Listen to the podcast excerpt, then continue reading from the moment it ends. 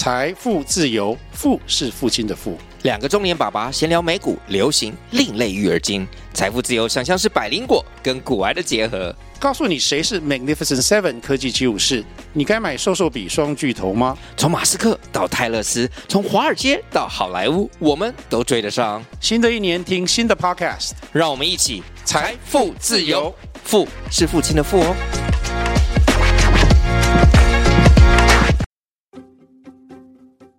欢迎收听《Hey Coach 教练》，我想问，这是由 Winnie 和曹代两位专业教练主持的领导力节目。在职场上遇到带人的挑战吗？要如何激励团队提升向心力？有什么你想问，不知道要问谁的，都欢迎跟我们说。我们会提供实用的领导方法和技巧，也会邀请来宾分享他们的故事。让我们开始吧。大家好，欢迎收听黑 Coach 教练，我想问，我是 Winnie，我是曹代。那如果你是第一次收听的朋友，Hey Coach 是一个支持领导者成长的节目。二零二四年的节目呢，我们也会持续与国际领导者了解他们的跨文化生活与职涯故事。那也会有许多的专家访谈、好书分享，以及我们各自的专业的一些分享的内容。而今天是我们每个月的最后一周的你问教练答的时间，在这个单元里面，我们会针对收到听众的提问，分享我们一些观点，来跟大家。一起做交流。那在每一集节目的开始，我们都会有一个 check in 的环节，透过提问协助我们进入今天的对话。也欢迎你可以把今天的这一集的提问带回到你的团队一起交流哦。那我来分享一下我们今天的这个小 check-in。今天 check-in 的提问是：你曾经在什么时候感觉自己像是夹心饼干或传声筒的时候呢？也就是在做这种讯息跟讯息之间的传声筒。这个当下你有什么样的感受？所以想先来问问曹蛋，你有什么样的经验呢？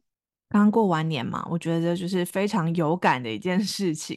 那我在家里是老大，所以很多时候沟通的讯息都会经过我。那有时候我妈就会打电话来说：“那你你跟你爸说，叫他去安排，比如说过年的行程。”过一阵子，我爸又打电话来说：“哎，那那你问妈说，他这件事情他到底想要怎么做？”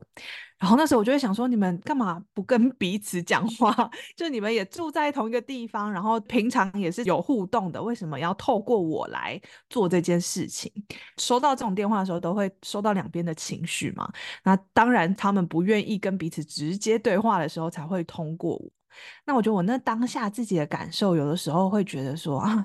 真的好烦哦，我不想要管，这这不关我的事情啊。同时又会觉得说啊。那过年的这个行程啊，或者是这个就是家庭的事务，我也是这个家里的一份子，好像我他们会来打电话给我，或者是叫我处理这件事情，一定是也是看到我可以变成那个沟通的桥梁或是润滑剂。在这个中间，就是有的时候有很多的情绪，双方的情绪，自己的情绪，有一种好像我应该做些什么，如果我不做些什么的话，这件事情好像也没有机会可以去解决。所以这是我自己在。担任中间夹心饼干或是传声筒经验，我刚刚也听到的时候，就第一个会冒出来，为什么是我？但的确像你刚刚说的，其实也感受到后面是有一种信任吧。他们其实对你是有一定的信任程度，所以他们最能够直接来跟你讲这件事情。然后他们也看到，可能你能够跟对方有一个更好的。沟通的方式，觉得这件事情的确在生活跟工作当中都还蛮常发生的，因为只要有人与人之间的交流，就会有这件事情。那我也来分享一个，就是我自己在职场上的经验好了。之前在企业里面担任是 HR，所以他本身就是一个协调者的这个角色。记得我很长时候在可能周会结束，那个总经理就会把我私下留下来跟我说：“哎。”我想跟你说啊，你可以 A 部门啊，他们每一次在缴交可能报告啊，都可能不完整啊，或是最后才缴交，你可以去跟他们沟通一下嘛。那个当下有时候蛮错愕的，可能在前 十分钟，A 部门的主管也在这个会议里面，但总经理却没有主动去跟他讲，反而是把我特别留下来，然后单独跟我说，让我去跟他们做沟通。一开始都是蛮错愕，说：“哎，为什么这件事情明明就很简单？为什么你不在刚刚，或者是你自己私下把他留下来跟他讲？”我觉得做了几次之后，就可以理解说，哎，其实他会做这件事情，当然第一个是信任，第二个也是因为他有觉得他自己当下可能有一些情绪，或者是也感受到对方可能当下不是最好的时机。因此，他可能透过我这个相对的润滑剂，或是这个夹心饼干的角色，先跟我说，我是一个第三方嘛，我可能相对不会有这种 bias，或是不会有那个情绪，嗯，比较中立一点。没错，那担任 HR 的角色，我不会先去直接跟对方说，哦。把这个话直接传声过去，也会先去理清哦，为什么会这样子说呢？希望达成的原因是什么？也会再去跟 A 主管沟通的时候，也先去理清他们的一些困难点啊是什么，最后再找到这个方式去帮大家解决。这个是两个不同样的一个分享，一个是生活上，是一个是工作上。我觉得看到一个共通点是，呃，虽然当下成为那个。要去传话的那个人的时候，呃，可能我们当下都会有一些疑惑，或者是觉得，为为什么是我？也看到对方可能在这个背后他的一些需求，那他对我们的信任，跟我们处理这件事情的方式，不会是直接就把这个话就丢过去了，并没有办法达成他真正我们想要的结果，而是在中间找到说，诶，我怎么去理解，真的去让。两方的想法都可以被听见，那我觉得那是在我们谈那个传声筒或者是夹心饼干的时候，可以有的那个比较积极的一个作为。我觉得也很像我们的 podcast 嘛。我们跟曹大我们在录音的时候，在 podcast 里面都会有许多一些突然想不到的词啊，或是突然卡音的部分。但是我觉得我们的剪辑师就是一个非常好的传声筒，或是我们的夹心饼干嘛，就是跟听众的夹心饼干，他会去听哦，这中间有什么样的问题，他们想要传达的是什么，有哪一些可能可以过滤掉，然后有哪一些其实是他的重点，然后去帮我们截取出来的部分。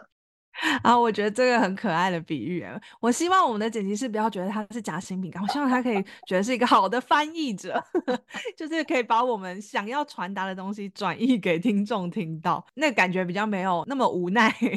就是我说我们的剪辑师非常的 amazing，他在这个过程当中将我们想要的讯息传递给我们的听众。对，我觉得只想说刚好把这个比喻。拿来跟大家分享一下，你觉得你想要担任什么角色？你想要担任很挤压的夹心饼干，还是你想要担任一个很好的翻译者？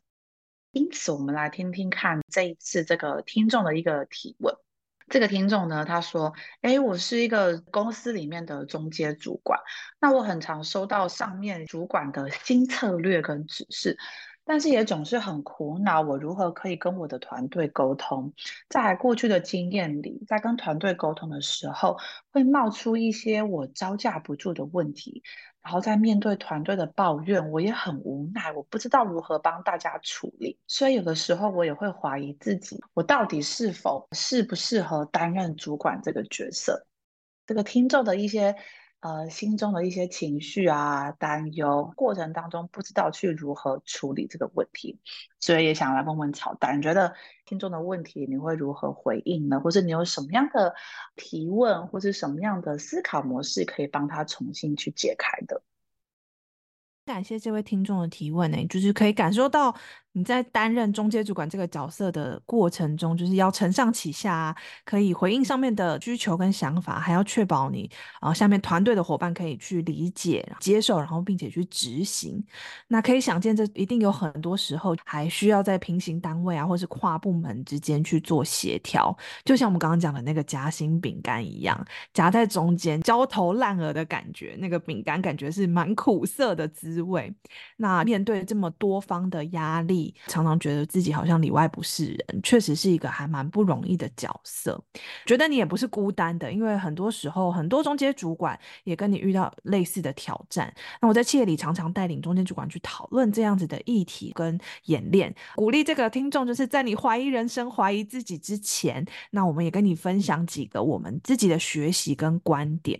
第一个，对中间主管来说，学会沟通转译是一个必备的能力。那沟通转译是什么呢？它有几个步骤啊，就先跟大家分享一下。等一下我们来一步步拆解。那第一个步骤就是你要先理解，然后去厘清你需要去沟通的这个讯息是什么。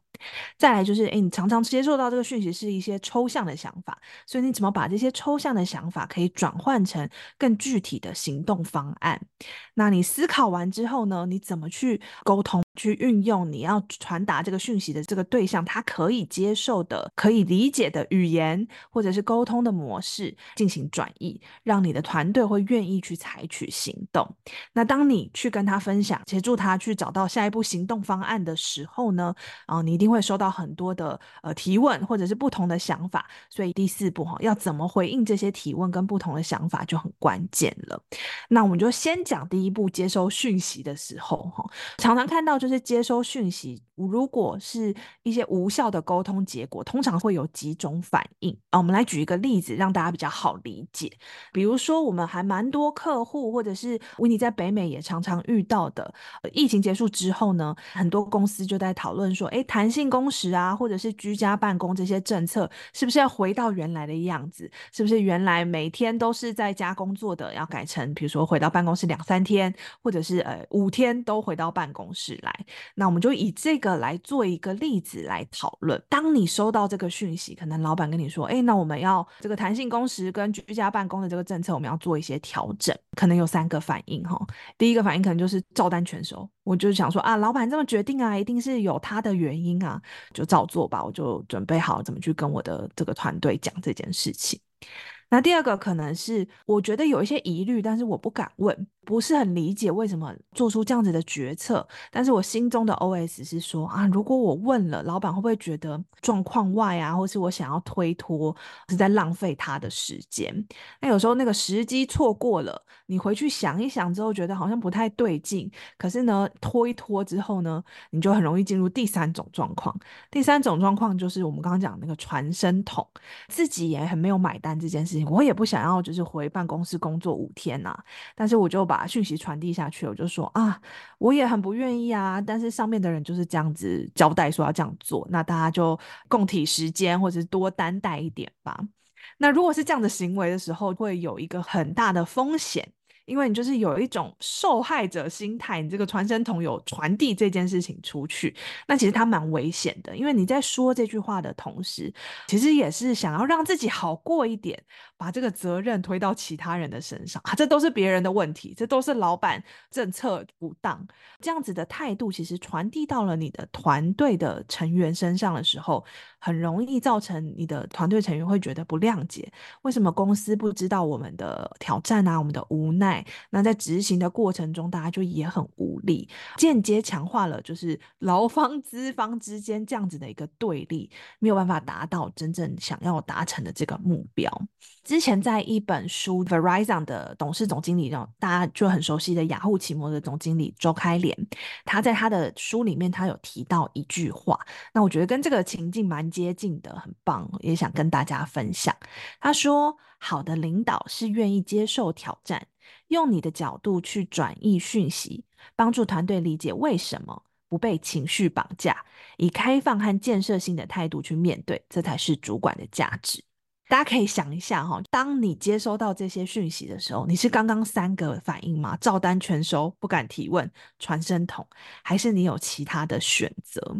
因为其实身为中阶主管的你，你看到的视角本来就跟你的高阶主管或者是老板是蛮不一样的。你是最贴近你的团队还有市场的人，所以当你收到这些讯息的时候，不管是呃一些新方法啊、新政策或者是变化，你心中如果有疑问，就要去积极的去厘清，然后去了解这个变化背后到底要达成什么样子的目标，期望的结果是什么。那如果你看到这个过程，中推动其实会有一些难处的地方，这也是我们的责任，要去把它提出来，去协助我们的高阶主管去理解。那也跟着他一起从他的视角，你可能在二楼，他可能在五楼，哈，从他的视角，他是不是有其他的原因在思考说这件事情要这样做的背后的一些考量？那怎么去帮自己拉高那个层次，去从他的角度来。思考，那我觉得这个时候就很需要去跟主管厘清的时候，有一些好的提问。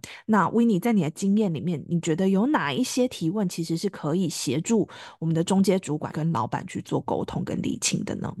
大家已经听到说他已经有一个决策了嘛？第一个当然是先回应到，先去了解这个决策背后的原因是什么。比如说，哎，现在是居家办公，哎，为什么呃老板会觉得我们可以回到公司，大家一起工作的原因是什么？有哪些考量点，以及可能是否在弹性居家上班的时候有遇到哪一些的困难跟挑战？是想要去解决的，所以会想要回到公司里面，以及想要促成有什么样子更好的合作模式，或者是什么样的效率。同时也问问主管说：“哎，我们做这件事情本身对同仁们的益处有哪一些？有许多是我们也没看到的，但是可能高阶主管们他们有看到，因此他们才做这个决策的。所以这个部分也是可以先去理清做这个决定背后的一些原因是什么。当下我觉得这个中阶主管本身就是个很好的润滑剂，其实你。”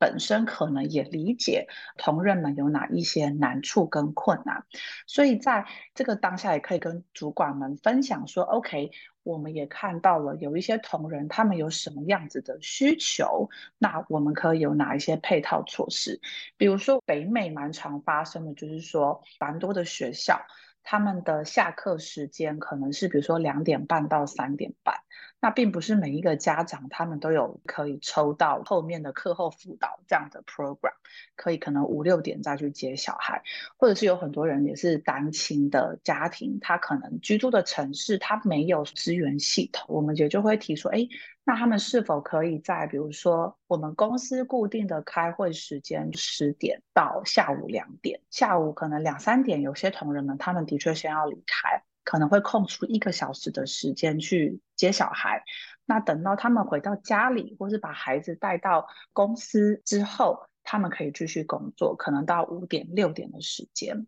可以让呃主管们知道他们有哪一些困难，然后提供了哪一些配套措施，这都是可以在这个当下先去做一个沟通的部分。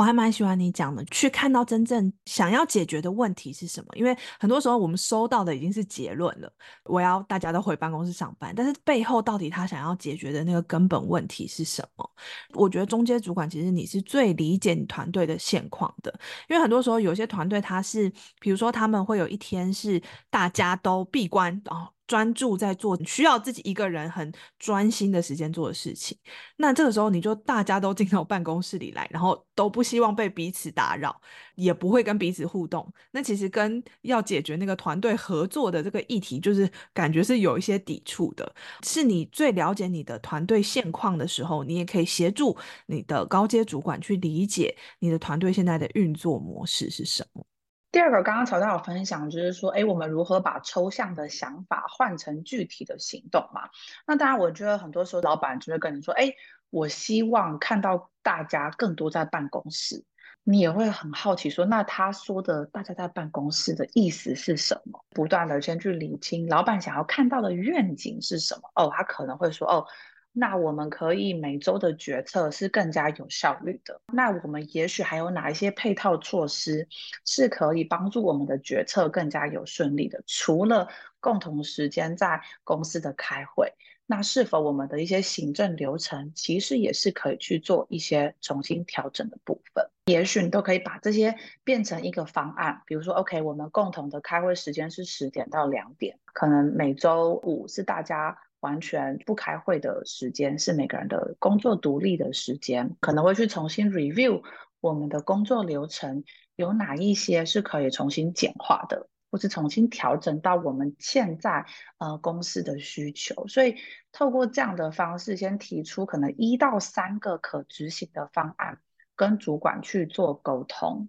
再回应到 OK，那接下来。我要如何来跟我的团队沟通，而不是直接把这个原话直接传到团队，而是在中间先帮他们想一些解决方法，双边都是可以接受的，然后我们再往下第三个步骤。刚刚我们的这个比较嘛，一个是我接收到讯息的时候，我就马上想说，哦，那我接下来要怎么传递了？那刚刚我们谈的这两个步骤，先去厘清，然后把抽象的这些想法可以去转换成更具体的行动方案。那接下来第三步就是要了解你的沟通的对象，然后用他可以理解跟接受的语言的方式来转译。在这之前，你可能需要去思考的一个问题就是，人为什么会抗拒改变哦？有几个原因啊，一个是他觉得安全感降低了，因为改变就代表他可能要重新去适应一个新的环境啊，或者是像刚刚这个例子里面新的一个工作模式，那这样子不熟悉的这种感觉，或者是哇，又要回到好像以前我没有那么喜欢的一个方式，那个时候是会让人觉得很无助的。在那个当下，你想要抗拒这个改变，是想要保护自己现有的东西。第二个是他可能会觉得自己失去了控制，觉得说原来我对于我的时间、我的工作，我已经有一个新的一个节奏感。接下来如果这个改变打破了我的这个平衡，会让我觉得很不安。我是不是又要从头开始？这种未知感会带来一些焦虑。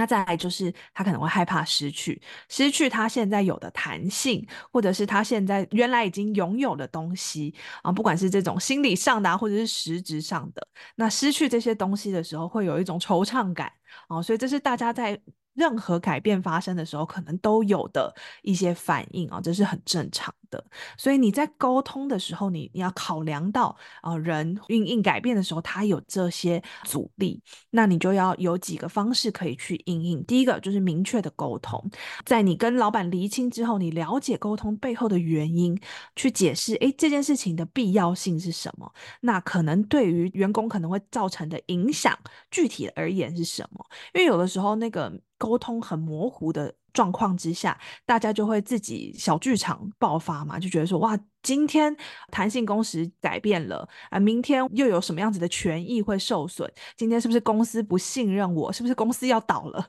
哦，所以就很多很多的这种小剧场就会开始出现。所以当我们在沟通的时候，讲清楚这件事情。可能对大家会有什么样的影响？那你在表达的时候呢，你也去表达你的同理，就是你让对方知道说，诶，这是一个不容易的事情，这个改变是需要一些时间的。但是你在过程中，你会扮演什么样的角色？身为中介主管，你会如何去支持他？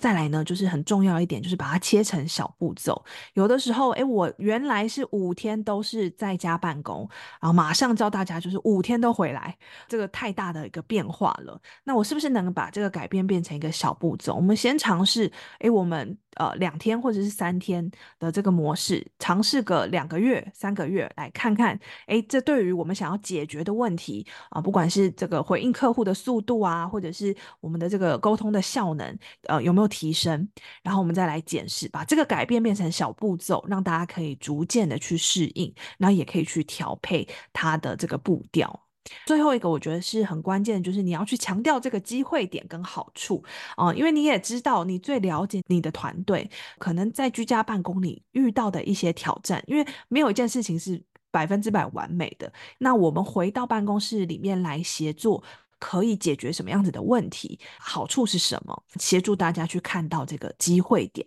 所以我觉得这是大家在沟通的时候可以去考虑的几个元素。我觉得刚刚这个点，我也是特别想要 echo。很多时候我们大家都只看到不好的地方，可是其实也有好的地方。我举个例子好了，比如说在疫情这几年做非常多的 coaching 的时候，很多人都会说：“哎，我在公司的内部的个人的品牌效益，相对我很难去做到了。”因为它减少了，就是跟跨部门或是跟主管这种所谓在茶水间聊天巧遇、电梯巧遇的事件，就是我每一次可能都必须透过视讯，然后很有意识的去宣传我是谁。他就发现跟他过去在办公室，我很快速的可以去 build up 那个 connection 是什么这件事情。所以我觉得，身为我们的中介主管，你一定要知道说，OK。今天我的同仁他现在接下的需求点可能有哪一些？哦，如果可能是 promotion，或者是他想要跟某个跨部门有更好的 connection 的话，这些都是你可以去帮他找好到的机会点，然后告诉他他可以怎么样执行，在接下来的过程当中，他就会看到那个阻力就默默的变成一个动力了。对，我觉得这个很有感呢，因为很多时候大家在谈这个居家办公，呃，会觉得跟公司越来越脱节，或是跟伙伴的连结度就很低。你可能做事个人的效率提升，但是在团队协作之间反而越来越疏远，然后也会很想念，就是跟同事可能一起下午茶喝个咖啡，或者是聊天的连结的过程。那如果大家都是在家里上班的时候，你要很有意识，然后也也很刻意的去安排。那在办公室的时候，你可能需要一些环境的支持，就可以很自然的发生。去善用这个改变后面带来的好处，怎么去让它可以有机会去发挥，然后回应到我们想解决的那个议题。这个是大家在沟通一个新的改变的时候可以去考量的点。那当然，你在沟通的时候有很多要素嘛。那我今天就是这个，可能我们上一天课都上不完，但我们就可以讲几个关键点，大家可以思考一下。一个就是期望结果，刚刚有讲过。最后我想要达到的这个目标，你在沟通之前要很清楚。再来就是很关键的，谁来做沟通，谁才是最适合发出这个讯息的人。有的时候不是单一一个人而已，有时候可能是一个组合，可能需要你高阶主管在什么场合里面谈一个大的方向，或者是激励员工。那中介主管去回应一些落地的这个做法，或者是在小团队里面去解决大家可能遇到的个别的一些挑战。刚刚的这个例子来讲，可能人资部门也会在这里面扮演一个支援的角色。诶，大家在想，诶，我打卡啊，或者是我的交通啊什么之类的，呃，相关的讯息，可能人力资源的部门就可以来协助来回应改变带来的可能大家会有的一些提问。再就是沟通的媒介，你是要用文字呢，发一篇公告？还是你是哎，因为公司人很多嘛，可能主管录一个影片来跟大家说明，还是你是要召开全员大会，用真人面对面的方式去沟通？你选择的沟通媒介其实也很关键，就是这些讯息怎么去传递到每一个需要理解的这些人的耳朵里跟心里哈，然后选择最适合的时间点，不要选那个就是大家都非常忙碌，或者是期末在做一些绩效考核，然后非常高压的状态的时候，然后又把一些改变全部都丢进去，其实那个时候其实很容易有反效果的。在沟通的很重要的关键点是下一步行动，所以你讲完了这些政策，或者是诶你开放大家的一些回馈跟讨论之后，下一步你希望他采取什么行动？是他要马上做出改变吗？是他要提供回馈吗？还是？他们团队里面有一个决策的范围跟空间呢，就是讲清楚接下来下一步大家要做些什么事情。所以你要回头来看说，诶，你把这个沟通的这个过程是一个单向的布达讯息，还是你是希望可以创造一个双向对话的空间？那无论是什么，就是你的那个讯息要一致，你不要跟大家说哦，我就是这样做了，又很模糊地带说啊，如果你们有什么想法，也可以跟我们说。但是其实你并不是真的这个意思。那其实大家也感受得到，其实就是要我配合而已。所以讯息要很一致的，让大家知道你的沟通是够精准的。有一个小小的一个比喻吧，也许可以帮助各位。就是你可以想象，如果今天你是一个呃，比如说电影的导演，或者是你是一个戏剧的导演，OK，你今天要。最后要传达某个讯息，那你的这些主管，或是你的这些同仁，或是这些所的资源，它就算自己的一个媒介。你觉得你最后希望传递出去的讯息给你的观众，他们收到的是什么？那你就可以知道说，哦，你可以如何来运用这些媒介，这样子会比较好帮助你自己再去思考说，OK，那他人可能有哪些想法，我有哪些资源可以去运用。到了第四个步骤，你要。聆听你的同仁，去回应他们的提问跟不同的想法的时候，当在面对这些团员，他们可能有些人的确是真的不理解、不谅解，或者是他们当下有这些负面的情绪跟想法的时候，你可以如何面对呢？身为一个中介主管，那当然，我觉得我们还是先很真诚的去聆听，听听看大家的负面的情绪跟想法是什么。比如说，OK，如果我现在。从两天变成三天要回去办公室工作的话，那我原本比如说我可能是有小孩的人，我原本安排好我的小孩的行程就全部要改变了，对我而言可能造成了哪一些困扰，这些都是可以先去思考的，或是先去聆听的。还有觉得听完之后也要先认可对方的这个情绪，而不是说 OK，哦，我听见了，好，那我们来处理。其实你并没有真正当下聆听到对方的情绪，也很清楚的表达，让对方知道说 OK，我听到你的担忧，你的情绪，我理解了。那我也是站在我们很希望帮助你去解决你现在的这个问题，那我们也去看看他有哪一些好处，或是邀请他可以以什么样更开放的视角来看待这件事情。如果我们重新来看待的话，回去办公室上班可能对你有哪一些好处，或者对于你的团队有哪一些好处？最后就是，如果我们真的要执行的话，你觉得你需要有哪一些资源来支持你？或是我们身为团队可以如何来支援彼此？觉得可以去提问、去了解对方的心态的这个过程。我很喜欢你最后这个问题，它不是一个我身为中阶主管，我发了公司所有的政策，然后我就要负责解决所有的问题，而是我在这个过程中，我怎么成为一个资源，让团队有机会可以去呃互相支持彼此。那我怎么 hold 这个场，让大家在这个过程中也去持续的建立团队？对于中阶主管。重新思考自己的定位，一个很好的提醒。